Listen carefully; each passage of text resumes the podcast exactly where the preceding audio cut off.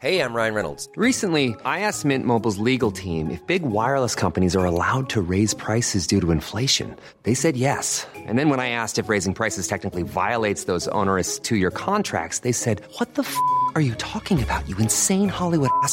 So to recap, we're cutting the price of Mint Unlimited from $30 a month to just $15 a month. Give it a try at mintmobile.com slash switch. $45 upfront for three months plus taxes and fees. Promo rate for new customers for limited time. Unlimited more than 40 gigabytes per month. Slows. Full terms at mintmobile.com. Bonjour. La consommation d'alcool concerne quasiment tout le monde, soit de manière occasionnelle, soit parfois de manière plus régulière. Et aujourd'hui, je répondrai aux questions de Sacha sur les effets de l'alcool sur notre santé. Puis avec le docteur Martin Blachier, nous parlerons d'une nouvelle vague, voire même d'une déferlante, celle de la médecine esthétique, et nous verrons quelles en sont les tendances.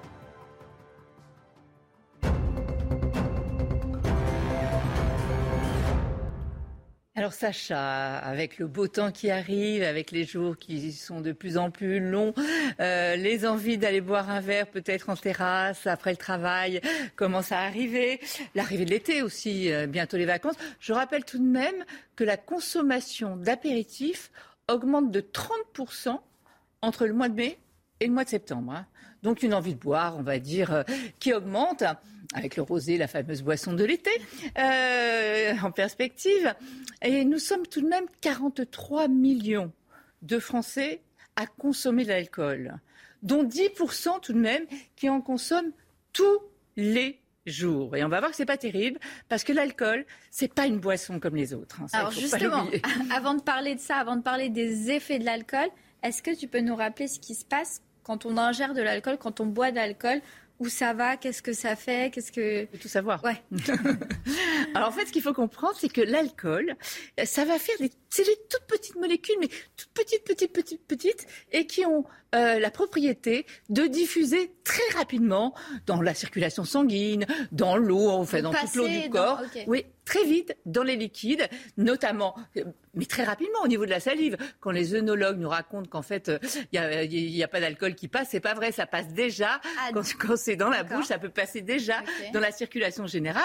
Donc ils vont partir et ils vont aller notamment dans les organes où il y a beaucoup d'eau. Or, je te rappelle que notre cerveau est gorgé d'eau. Donc on peut dire que le cerveau est une éponge à alcool. Et c'est pour ça qu'on a tous ces effets euh, sur le cerveau très rapidement aussi. hein. Donc il est euh, absorbé très rapidement. En revanche, il va être éliminé très lentement.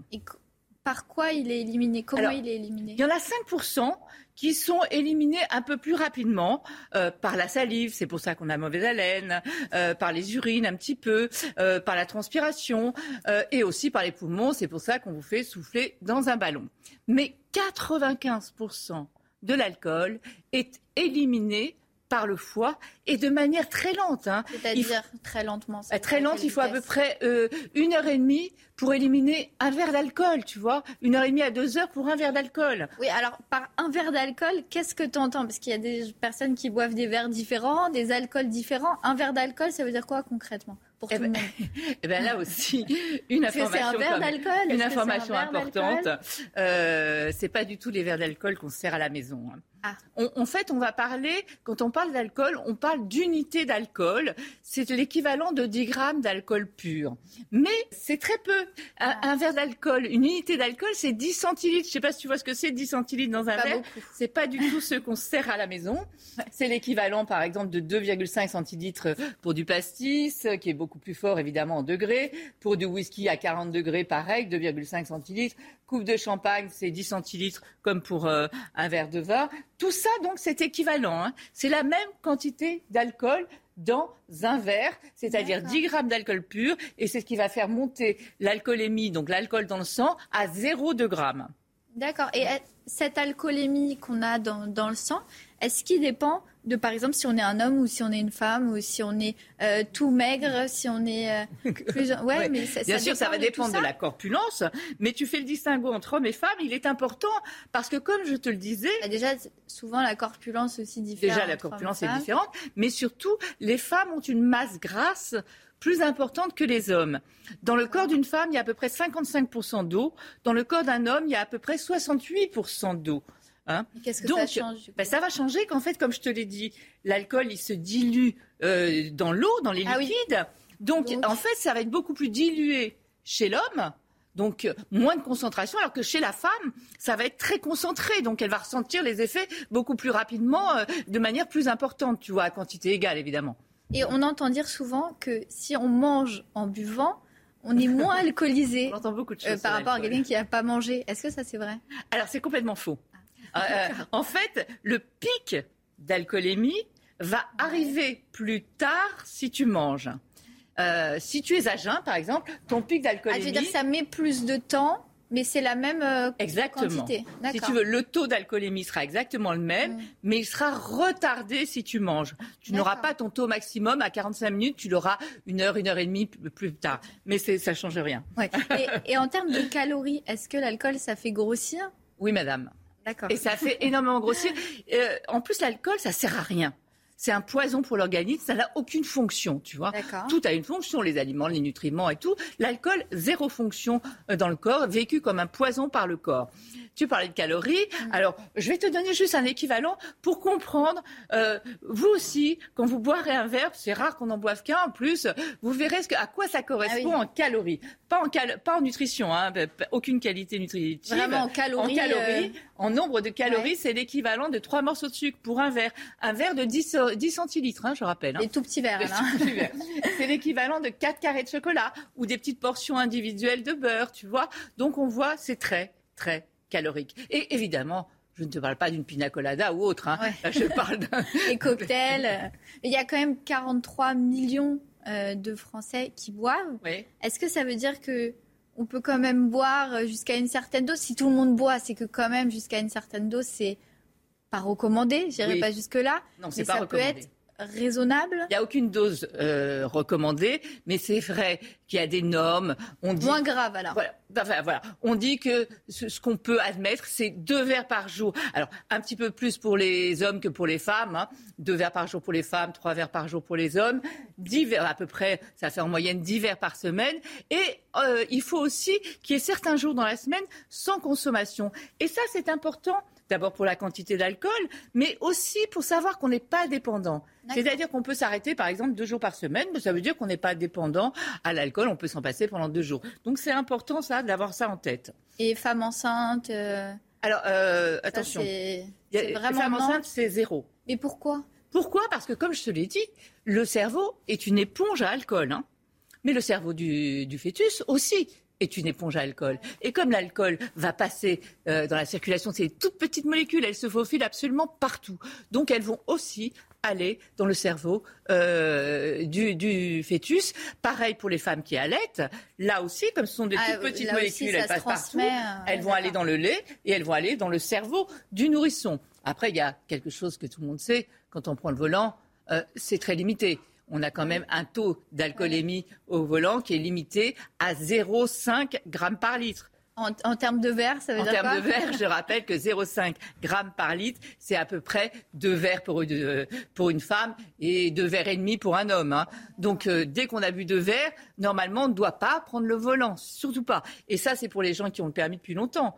Mais pour les jeunes conducteurs, oui. c'est 0,2 grammes par litre, la dose autorisée. Euh, 0,2 grammes par litre, c'est même pas un verre. hein.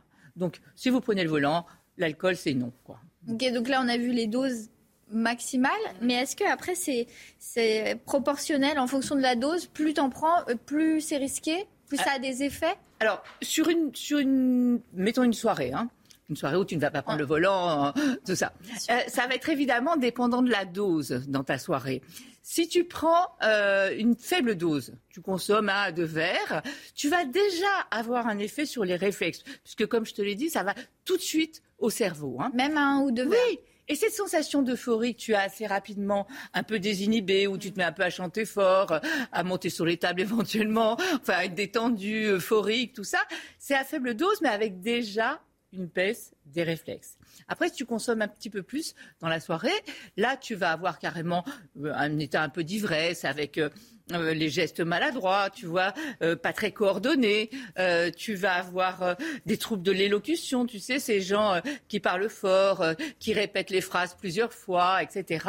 Et tu vas avoir surtout des troubles de la mémoire. Je pense que c'est déjà arrivé à tout le monde qui a bu un peu trop de, ne pas se, rappeler. de se de ne pas se souvenir où ils avaient garé la voiture, où ils avaient mis les clés, euh, voir avec qui ils avaient passé la soirée. Ça, ça c'est dû à quoi? Quel est le rapport entre alcool et mémoire? Alors, encore une fois, l'alcool va très rapidement dans le cerveau et il, entraîne une atteinte du fonctionnement des neurones.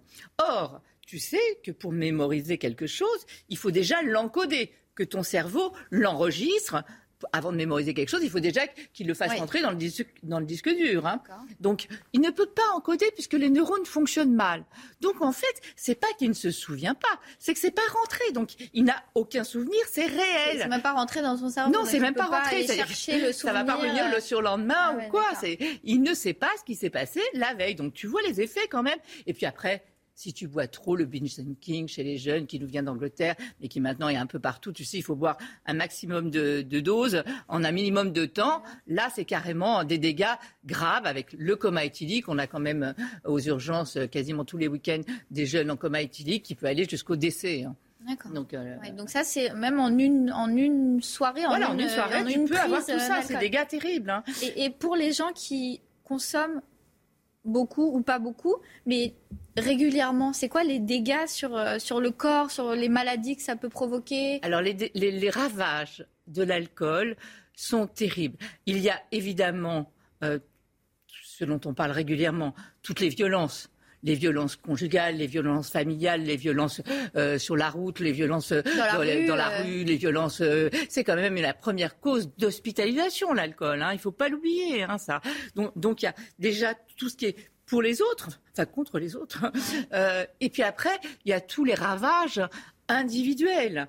Ça va maladies. Ah, voilà, ça va entraîner des maladies terribles. Ça va entraîner des cancers. Il y a, tout le monde pense au cancer de la bouche, du larynx, du pharynx, de l'ésophage, de l'estomac. Oui, enfin oui, on, pense que c'est par où ça passe, mais pas que. Cancer du côlon aussi et cancer du sein. Dans le cancer des seins chez la femme, l'alcool est une, une, cause de cancer du sein aussi chez la femme. Euh, les cirrhoses du foie, bien sûr, hein, ça tout le monde, je crois, le connaît.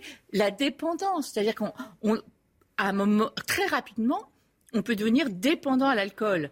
Mais dépendant, ça veut dire que tu ne peux plus t'en passer. Et parfois, tu ne peux plus avoir de vie familiale, tu ne peux plus aller travailler. Tu ne penses qu'à une chose, c'est dès que tu te réveilles, ou même la nuit, la euh, dépendance. Et si par hasard tu n'en as pas, euh, tu commences à être mal, avoir des hallucinations, un délirium, trembler, etc. Tu es capable d'aller euh, de, frapper quelqu'un pour avoir de l'argent pour aller t'acheter ta dose. Donc c'est terrible.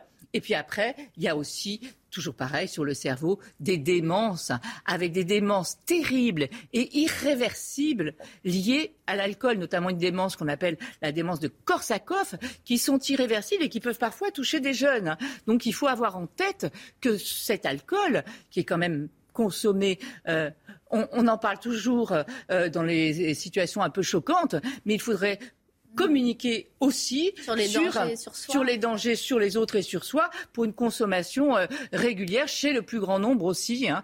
Et puis c'est étrange, mais on vit dans une société où quand tu bois pas, on te le reproche, et quand tu bois trop, on te le reproche aussi. Enfin, on le voit, c'est une boisson très particulière, un poison qui ne sert à rien, à consommer réellement avec modération.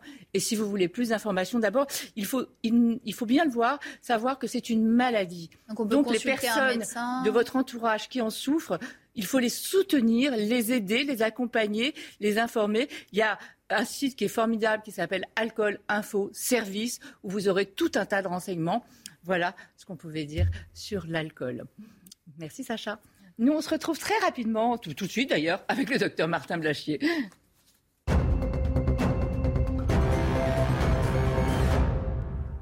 Docteur Martin Blachier, bienvenue. Je suis ravie de vous recevoir.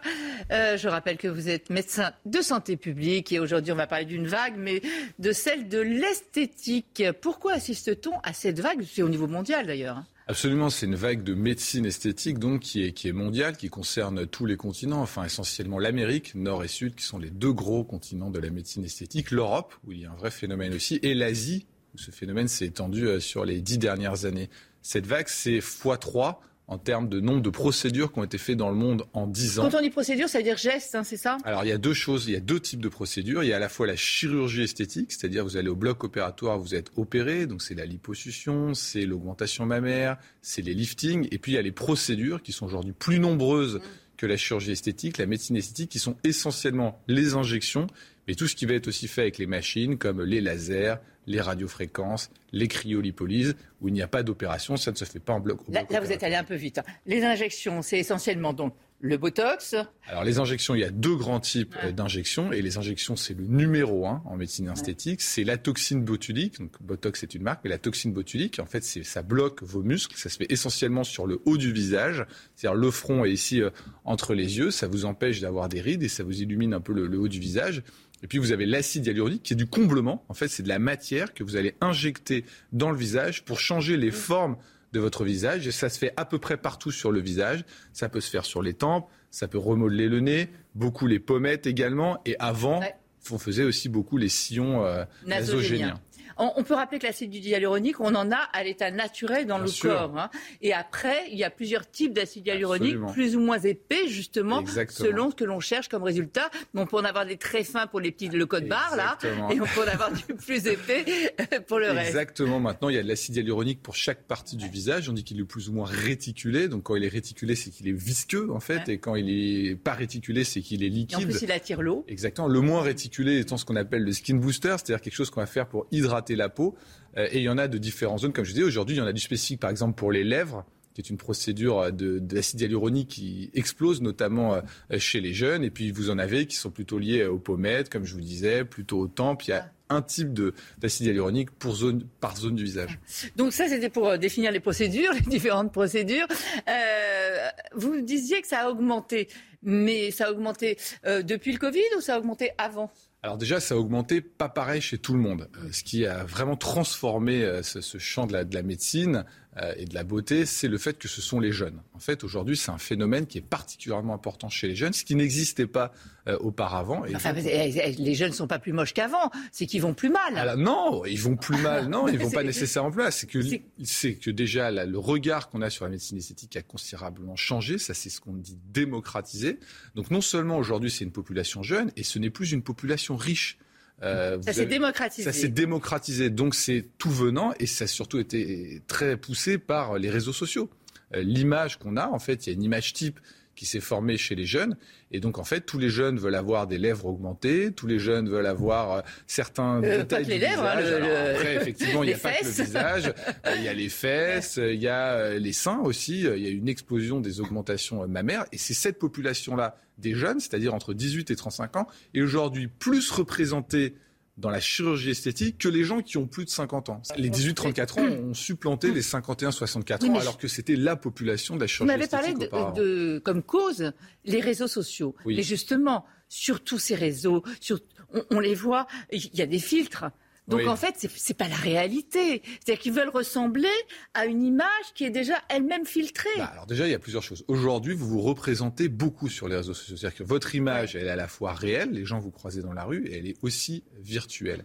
Et donc, vous avez effectivement le fait de vous prendre en photo, déforme un petit peu les traits du visage. Donc, vous voulez ressembler aux autres euh, sur les photos. Et puis après, euh, bien évidemment, si vous augmentez les lèvres, ça va s'apparaître euh, sur les photos. Et derrière, vous allez euh, ajouter un certain nombre de filtres. Mais en fait, les gens ont commencé à parler aussi de leur procédure de médecine esthétique sur les Ouais. réseaux sociaux. Et Oui, en c'est fait, c'est devenu hein. acceptable Ouais. et c'est Ouais. même devenu enviable. Et on en fait des stories. C'est-à-dire que le fait de faire une intervention de médecine esthétique, aujourd'hui, c'est une aventure de vie. Oui, avant on cachait ce qu'on faisait. Exactement, c'est euh, cette année-là, j'ai refait mes lèvres, cette année-là, j'ai refait mon nez, et c'est un espèce de parcours de vie comme ça que les gens mettent en scène sur les réseaux sociaux, et donc ça attire les gens, les gens ont envie de vivre cette aventure. Et il y a quelque chose qui est assez intéressant d'ailleurs, c'est que quand vous faites des études sur est-ce que finalement les gens ça améliore leur vie ou pas, et ça, ça a beaucoup été fait sur l'augmentation mammaire, en fait, le résultat est plutôt bon. C'est-à-dire que les gens, Vont après l'opération, vont mieux, ils sont très contents. Et l'augmentation de bonheur, entre guillemets, Ouais. qui est faite par une augmentation mammaire, Mais ça, c'est important de le dire. hein, euh, beaucoup plus important que d'autres événements de vie qui sont jugés heureux, comme de faire un voyage ou autre chose. Donc, il y a souvent un regard assez négatif sur cette médecine esthétique, mais finalement, elle crée quand même du bonheur quand on essaie de le regarder dans les études. Peut-être qu'il y a toujours un regard négatif, surtout euh, peut-être ma génération, parce qu'avant, on, voyait beaucoup les ratés de l'esthétique. Et, ça s'est nettement amélioré. Les, chirurgiens se sont nettement perfectionnés, améliorés. Euh, je et la technique aussi. Ouais, voilà. les industriels ont, créé des produits euh, de, de, bien meilleure qualité. Avant, c'était lifting, maintenant, c'est injection. On peut, on peut le résumer déjà, comme ça. Déjà, les choses sont moins agressives. Aujourd'hui, l'objectif, c'est de faire ce qu'on appelle du mini-invasif, c'est-à-dire d'opérer le moins possible. D'ailleurs, ce qui a le plus augmenté dans la médecine esthétique, c'est ce qui n'est pas l'opération. Euh, notamment les injections, notamment les procédures de la cryolipolyse, la radiofréquence. On va rappeler ce que c'est que la cryolipolyse, euh, pour ceux qui ne savent pas. Il s'agit en fait d'aller euh, prendre des petites zones qui sont un petit peu en surcharge pondérale, on va dire. Ça ne concerne que des petites zones localisées au niveau des hanches, au niveau des, de la culotte de cheval, des genoux, euh, du, du, du, du cou, mais là c'est pour, les plus, pour les plus vieux. Euh, et on va aller congeler ces cellules et après elles vont être éliminées en quelques semaines au niveau de la circulation euh, générale. Donc ça aussi, ça fait partie des nouvelles techniques euh, des procédures, comme vous Exactement, des procédures qui augmentent de façon euh, très importante. Et puis, comme je vous le disais, il y a aussi un autre phénomène. Bon, déjà, il y a les hommes qui en font plus. Aujourd'hui, entre 15 et 30 des actes qui sont chez les hommes. Ils font quoi, les hommes? Alors, les opérations qui sont le plus faites chez les hommes, c'est de se réduire les hommes qui ont euh, une petite gynécomastie, c'est-à-dire qui ont un peu des seins. Mmh. ça, il y a une opération qui peut leur enlever. Et ça aussi, ça leur apporte beaucoup sur leur qualité de vie. Il y a la liposuction, qui est aussi faite chez les hommes et, chez, et chez les femmes. Ce sont les deux principales qui sont faites chez les hommes. Les paupières, non? Alors, Les paupières, un petit peu la blépharoscopie, c'est les paupières qui tombent, ça c'est la, la blépharoplastique euh, qui est aussi euh, une opération fréquente chez les hommes. Et chez les femmes, bah, c'est l'augmentation mammaire, la liposuction euh, et puis les liftings qui arrivent loin derrière. Donc on peut dire que les, tendances, c'est essentiellement chez les jeunes. Chez les jeunes. tout à l'heure, on a parlé du, du Botox.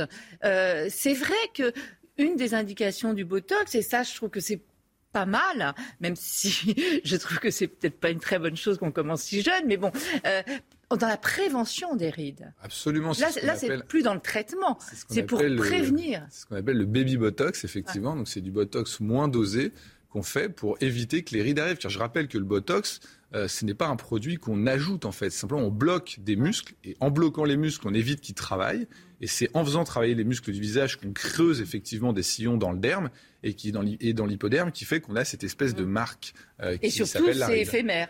Ça ah, tous les six mois, tous les six mois, l'effet s'arrête. Et donc après, du coup, au bout de six mois, vous n'avez plus d'effet. C'est comme si vous n'aviez rien fait. Et si vous voulez continuer cet effet, six mois à un an, hein, et eh ben vous êtes obligé de refaire la procédure pour rebloquer les muscles. Et donc effectivement, les gens le font de plus en plus tôt pour éviter qu'il y ait des rides qui se créent sur le visage. Et ça, c'est peut-être un bon conseil à donner aussi, c'est préférer tous les gestes qui sont éphémères, qui sont réversibles, qui ne sont pas définitifs aux autres. Comme ça, au moins, si on regrette, euh, on n'y a qu'à attendre. Et on, plus c'est invasif, effectivement, plus il faut y réfléchir. Et euh, effectivement, ces procédures d'injection modifient peu en fait votre visage et sont réversibles. Donc c'est vrai que c'est des choses qui sont légères tous les pays ont à peu près les mêmes tendances, ou il y en a qui...